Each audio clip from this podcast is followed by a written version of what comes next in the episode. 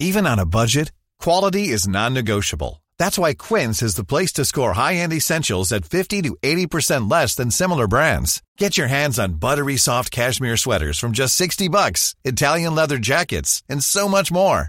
And the best part about Quince, they exclusively partner with factories committed to safe, ethical, and responsible manufacturing. Elevate your style without the elevated price tag with Quince. Go to quince.com slash upgrade for free shipping and 365-day returns.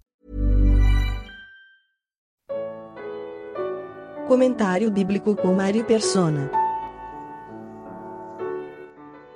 A ceia do Senhor é uma é uma celebração que foi bastante deturpada ou foi bastante mal interpretada, muitas vezes com boas intenções, mas ah, cri criando uma série de superstições envolvendo a ceia, envolvendo os símbolos, o pão, o vinho, e isso até já, já foi comentado.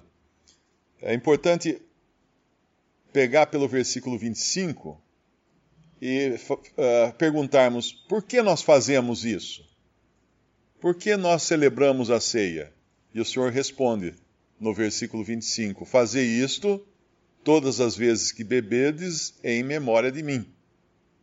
Ele falando aqui, do, depois no, no, no versículo 26, porque todas as vezes que comerdes este pão e beberdes este cálice, anunciais a morte do Senhor até que venha. Então é uma dupla uh, razão de nós celebrarmos a ceia em memória do Senhor e anunciando sua morte. Essas duas coisas. Simples, é uma coisa muito simples. Em memória dele, anunciando sua morte. Qualquer coisa que nós possamos acrescentar à ceia uh, fica fora de lugar. Então a ceia não é. O que a ceia não é? A ceia não é um lugar de anunciar o Evangelho. Não é uma pregação do Evangelho da graça de Deus. Porque nela, na ceia, nós anunciamos a morte do Senhor, não por pregação, mas pelo ato simples e pelos símbolos que estão sobre a mesa do pão e do vinho. O que a ceia não é também? Não é uma reunião de ministério da palavra mas é para lembrar do Senhor e anunciar a sua morte. O que a ceia não é? Não é uma maneira de nós recarregarmos as baterias. Tipo, ah, eu vou na ceia porque eu saio mais espiritual, eu saio mais energizado. Não é isso. Nós já temos o Espírito Santo habitando em nós, não precisamos recarregar bateria, e muito menos com coisas materiais, porque o pão continua sendo pão, o vinho continua sendo vinho na ceia. Na ceia. Ninguém vai ficar mais santo depois da ceia. Uh, a ceia é uma, é, um, é uma celebração com símbolos materiais que não se transformam em carne e sangue, são representações da carne e do sangue, do corpo e do sangue do nosso Senhor. Agora, o fato de serem representações não significa que sejam coisas banais. Eu tenho em casa um porta-retratos com uma foto da minha família. Uh, se alguém chegar e falar assim, ah, vou pegar, deixa eu pegar essa foto aqui para eu anotar um telefone atrás dela ou em cima da, da foto. Fala, não, não pega essa, pega aqui uma, uma folha dessa revista ou esse papel aqui de rascunho. Ah, mas não é um, não é um papel também? Não é, é, é papel e papel, não é a mesma coisa? Não, não é a mesma coisa é papel nos dois casos, mas uma tem um significado para mim. O outro não tem, o papel de rascunho não tem significado. Então a, a foto da família, ela representa a minha família. Então eu não vou tratar essa foto de maneira banal, porque ela tem um significado, embora seja apenas um pedaço de papel. A mesa tem o pão, o vinho, são, é pão e vinho.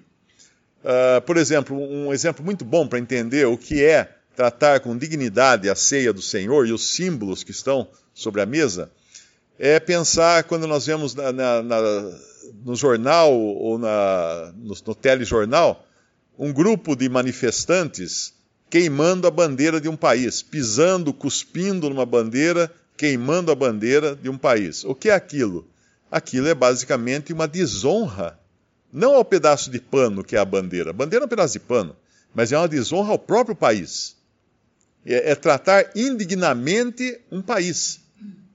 um ato desse, às vezes, é considerado como um ato de guerra, como uma, uma ofensa digna de, de, de partir para o ataque, partir para a briga.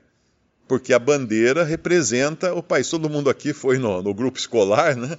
Todo mundo aprendeu a cantar o hino à bandeira, hastear a bandeira, todo o cerimonial que é exigido. Existe uma maneira correta de hastear, uma maneira correta de dobrar a bandeira, de guardar a bandeira. Então, porque é, uma, é um símbolo da pátria. Assim, o pão e o vinho, a ceia, é um símbolo da morte do Senhor Jesus. E nele nós recordamos, então, uh, que ele morreu e anunciamos, uh, recordamos dele e anunciamos sua morte.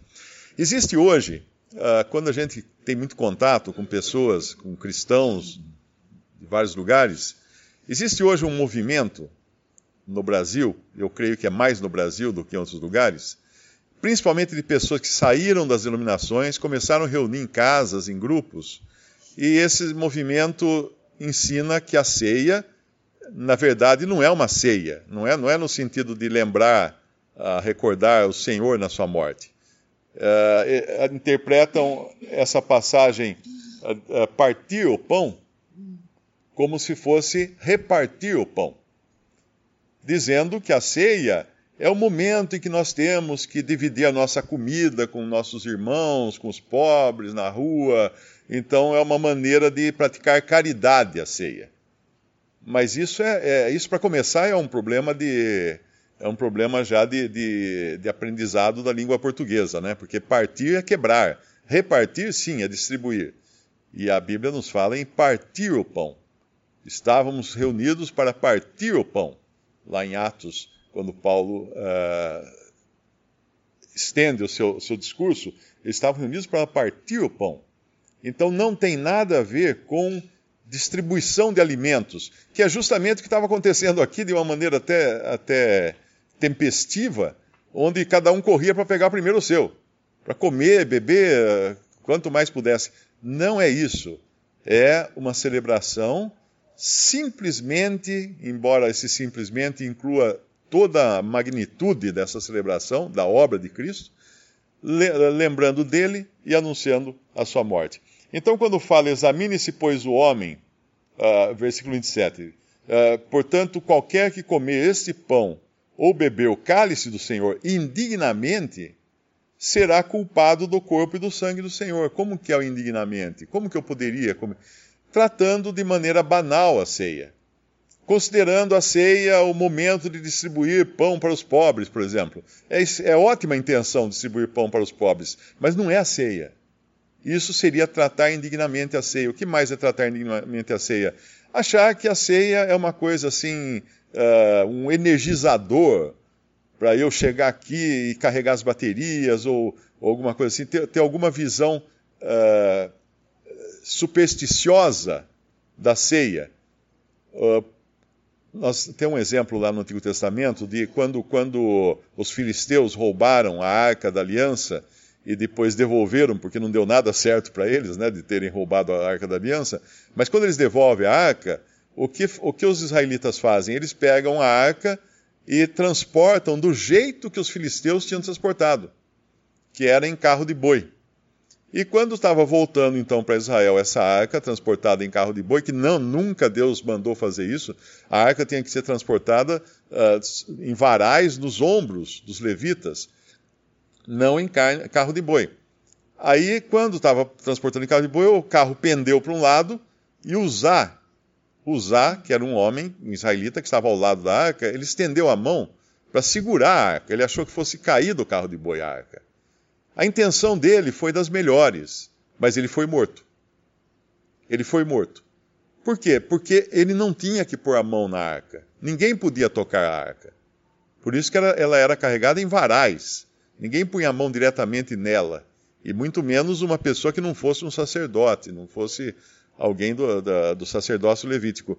Ele, ele, de certa forma, desrespeitou a arca, que era um testemunho de Deus na terra. A arca representava Cristo na terra. Ele desrespeitou, ele tratou indignamente, ainda que com boas intenções. Isso é importante a gente entender. Por isso que o conhecimento do que nós estamos fazendo é importante na ceia do Senhor para não tratarmos indignamente, ainda que estejamos com boas intenções. E por isso que ele depois ele vai falar: examine-se, pois, o homem a si mesmo, e assim coma deste pão e beba deste cálice. Uh, repare que aqui é uma ordem. Aqui não é algo do tipo: examine-se, pois, ao homem a si mesmo, e se achar que está sem pecado, que andou bem a semana e tal, coma do dispõe desse caso. Não. Não, é imperativo. Examine-se e coma. Não tem a opção de não comer. Porque se estiver numa condição de não comer, estiver contaminado por um pecado grave, não deveria nem chegar a esse ponto da ceia deveria já antes estar confessando esse pecado, tratando esse pecado, uh, confessando para os irmãos que caiu num pecado grave, porque teria que ser disciplinado e colocado fora da comunhão, ou excomungado, tirado da comunhão à mesa do Senhor. Uh, excomungar, essa palavra ficou, ficou muito atrapalhada com a, as tradições católicas, mas excomungar não tem nada a ver com perder a salvação, com mandar a pessoa para o inferno, nada disso. Excomungar é excluir da comunhão, como o próprio verbo já, já insinua isso, não é? Então examine-se a si mesmo, uh, e assim coma deste pão e beba desse cálice, reconhecendo que se nós estamos participando da ceia, não é porque nós temos de nós mesmos alguma dignidade porque indignos nós sempre fomos. Como aquele, aquele, eu não sei se era centurião, aquele que fala, ah, Senhor, não sou digno de que entreis na minha casa. Ou era, ou era um. Era, era um centurião, né? Não sou, não sou digno de que entreis em minha casa. Ele não se achava digno. Paulo, Paulo, num momento, acho que é em 1 Coríntios, ele fala assim: Eu não sou digno de ser chamado apóstolo. O que, o, que era, é, o que era essa expressão? Ele era chamado apóstolo, ele era apóstolo, mas não por dignidade própria, não por capacidade própria, mas por, por graça. Então, quando nós nos examinamos a nós mesmos e vemos o quanto foi, tamanha foi a graça de nos incluir no corpo de Cristo, nos incluir nessa salvação preciosa que não se perde jamais Aí, examinado assim, nós comemos e bebemos. Comemos do pão e bebemos do cálice. Outra coisa muito importante que é comum, pessoas que escrevem, né, quando a gente fala que não tem, não congrega em nenhuma denominação, eu recebo assim, as perguntas mais curiosas. Hoje eu recebi uma que essa, nunca, essa foi inédita, né? Uh, mas se não, se não congrega em uma denominação, para onde vai o corpo quando morre? vai direto para o cemitério? Essa era a questão. Porque normalmente em igrejas evangélicas tem o costume de fazer o velório na igreja, no, no templo da, da congregação. Então ficou uma dúvida agora: como é que a pessoa morreu, vai direto para o cemitério? Não passa por um templo? Se não tem um templo para congregar? E uma outra dúvida também: a pessoa fala, mas se eu sair da denominação, como que eu vou participar da ceia? E se eu não participar da ceia, como que eu posso ser salvo? Percebe quantas coisas, quantas superstições vêm envolvidas na questão da ceia? A gente está acostumado a vir todo, do, todo domingo, todo dia do Senhor, celebrar a ceia do Senhor, e não sabe a angústia que existe em muitos corações de pessoas que estão ensinadas de maneira errada, achando que a ceia é um meio de salvação, achando que não existe outra maneira de, de, participar da ceia a não ser dentro de um templo, de uma instituição religiosa, uh, achando que a ceia uh, transforma, o pão se transforma em, em, carne, o vinho se transforma em sangue. Existem tantos erros associados a isso que isso rouba do crente a bênção e, e a, a simplicidade que é esse ato.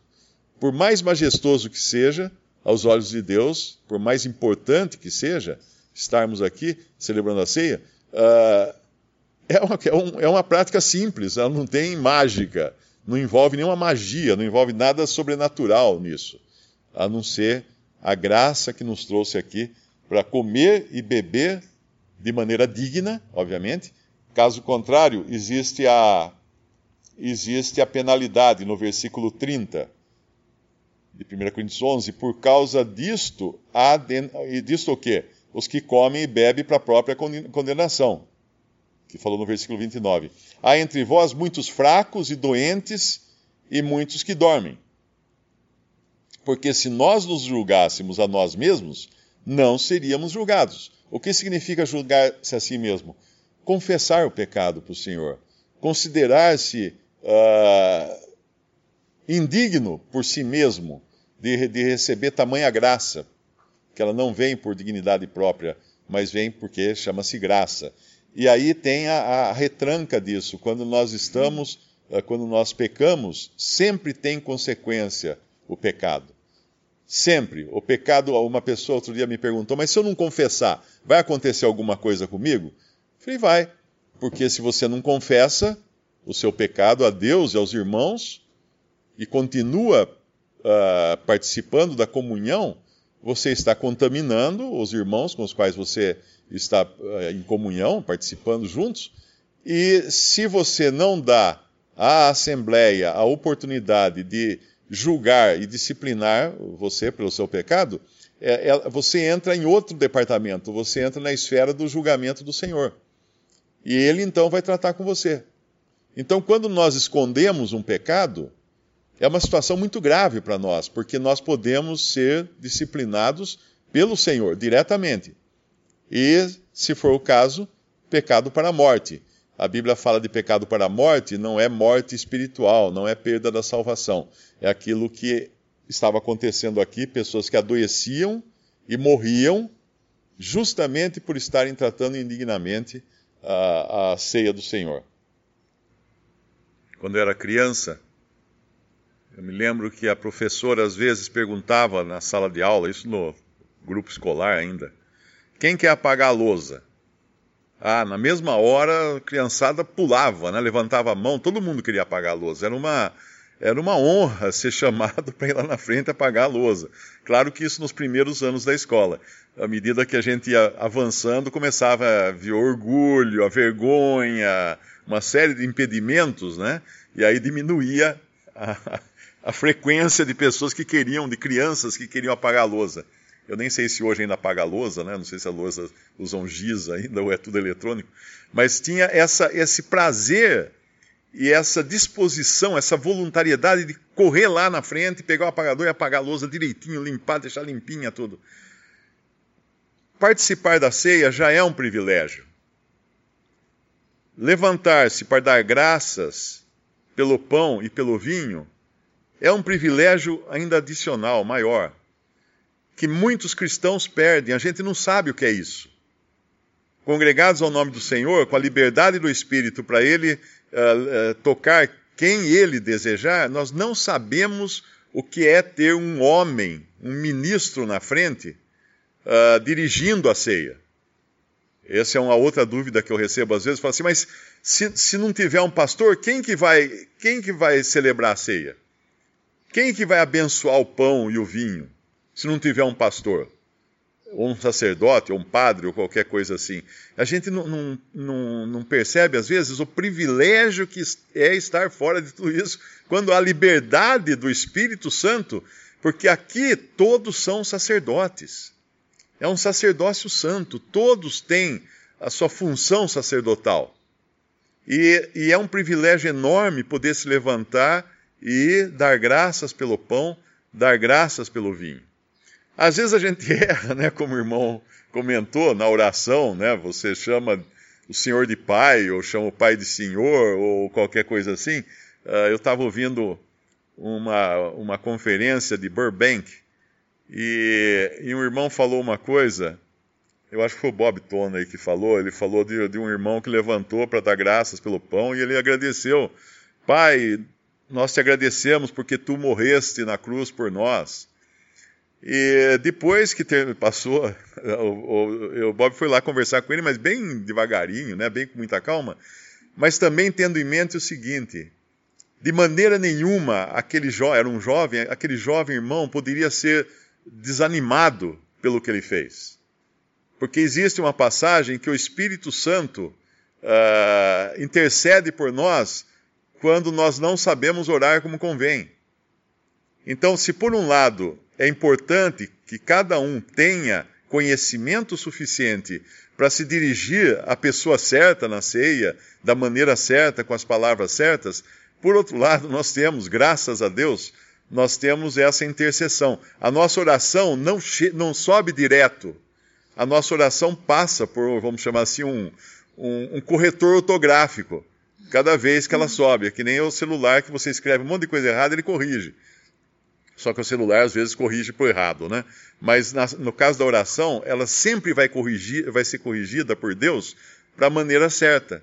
Então ela vai chegar aos ouvidos de Deus da maneira certa, da maneira correta. Então não é, uh, de maneira alguma, não pode ser para um jovem cristão, uma pessoa uh, recém-convertida que esteja participando da ceia, não é de maneira nenhuma um impedimento se ainda não souber falar direito, não souber uh, toda a doutrina, não conhecer todos os aspectos. Não. Uh, o privilégio, vai lá, levanta, sentiu no coração que deve dar graças ao Senhor, vai lá, levanta, dá graças ao Senhor. É triste nós, às vezes, assistirmos que muitos irmãos não fazem isso, não, não, não, não, não tomam para si esse privilégio. Uhum. Isso me faz lembrar de uma batalha de Napoleão, no, no, bem no meio da batalha, naquela, aquele tiroteio todo, tinha um, um jovem soldado raso que estava lá lutando e de repente o cavalo de Napoleão se assustou e entrou na linha de tiro, na linha de fogo. Esse jovem correu lá, arriscando a própria vida, agarrou as rédeas do cavalo de Napoleão e trouxe para trás de, um, de uma pedra para proteger Napoleão. Quando ele fez isso, Napoleão olhou para ele e falou assim: Muito bem, capitão. Naquele momento, o jovem começou a dar ordens. Aí os seus colegas, os outros soldados, mas escuta, quem é você para dar ordem aqui? Não, eu sou capitão. Não, você é soldado, não. O, o, imperador acabou de me chamar de capitão. Eu sou capitão. Ou seja, o imperador havia feito ele uh, apto a tomar decisões, a, a agir daquela maneira. E quando nós somos recebidos à comunhão à mesa do Senhor, às vezes nós não temos um dom, por exemplo, para ensinar a palavra de Deus para determinadas coisas, podemos não estar capacitados pelo Espírito, porque somos capacitados para outras coisas. Mesmo as irmãs, né, que elas não, não participam de forma audível na reunião, mas elas estão em oração, elas estão em, uh, em respeito para com os símbolos e tudo mais, participam do pão e do vinho. Mas não há uma capacitação para se levantar e dar graças pelo pão e pelo vinho. Não é preciso, ah, você tem que ter 10 anos de convertido, ter feito o curso de teologia, ter feito o curso, curso de ceia do Senhor. Nada disso. É um privilégio que qualquer um pode agarrar, como aquele soldado raso agarrou a, a, a frase que Napoleão falou para ele. Qualquer um pode agarrar isso e falar assim: eu quero, eu quero apagar a lousa, né? usando o exemplo da criança. Eu quero ser capitão, eu quero agir da maneira como Deus me deu uh, capacitação para isso. E para a ceia do Senhor, basta ter um coração para ir ali e dar graças pelo pão e pelo vinho, o que vai ser um grande privilégio. Voltando a lembrar que é, como, como o irmão comentou, fazer isso em memória de mim Ninguém se levanta para se exibir, ninguém se levanta para ganhar ponto, ganhar milha, porque ah, eu parti o pão tantas vezes, agora eu tô, mudei de fase. Não. Não é fazer em memória de mim, pessoa, mas o Senhor falando para fazer em memória dele, da pessoa dele. Então tudo na ceia é centralizado nele. Por que, que nós não temos um homem dirigindo a ceia?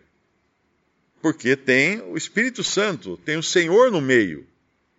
Qualquer um que se levantasse para tomar o lugar do Espírito Santo e falar assim: olha, ô Antônio, você agora, hoje, você que vai partir o pão.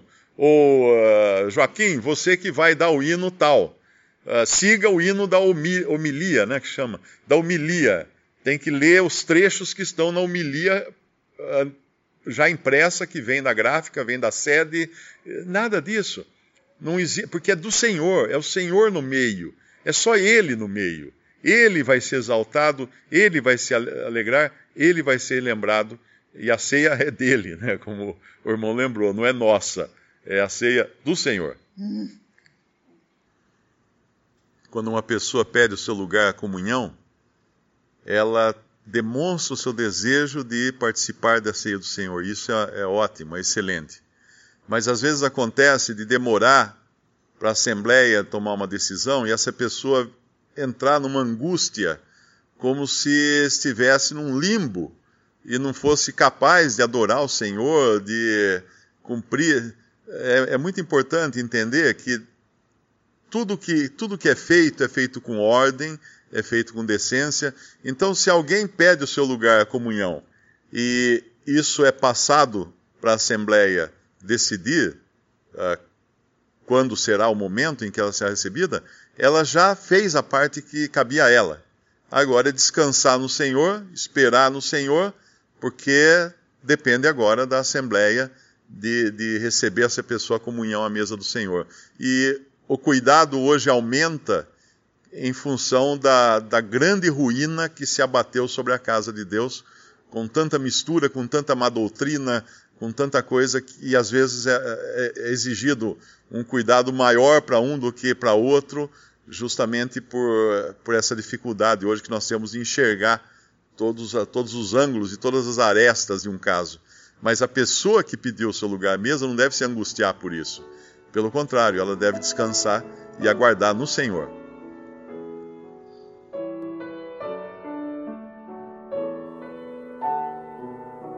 Visite respondi.com.br. Visite também 3minutos.net.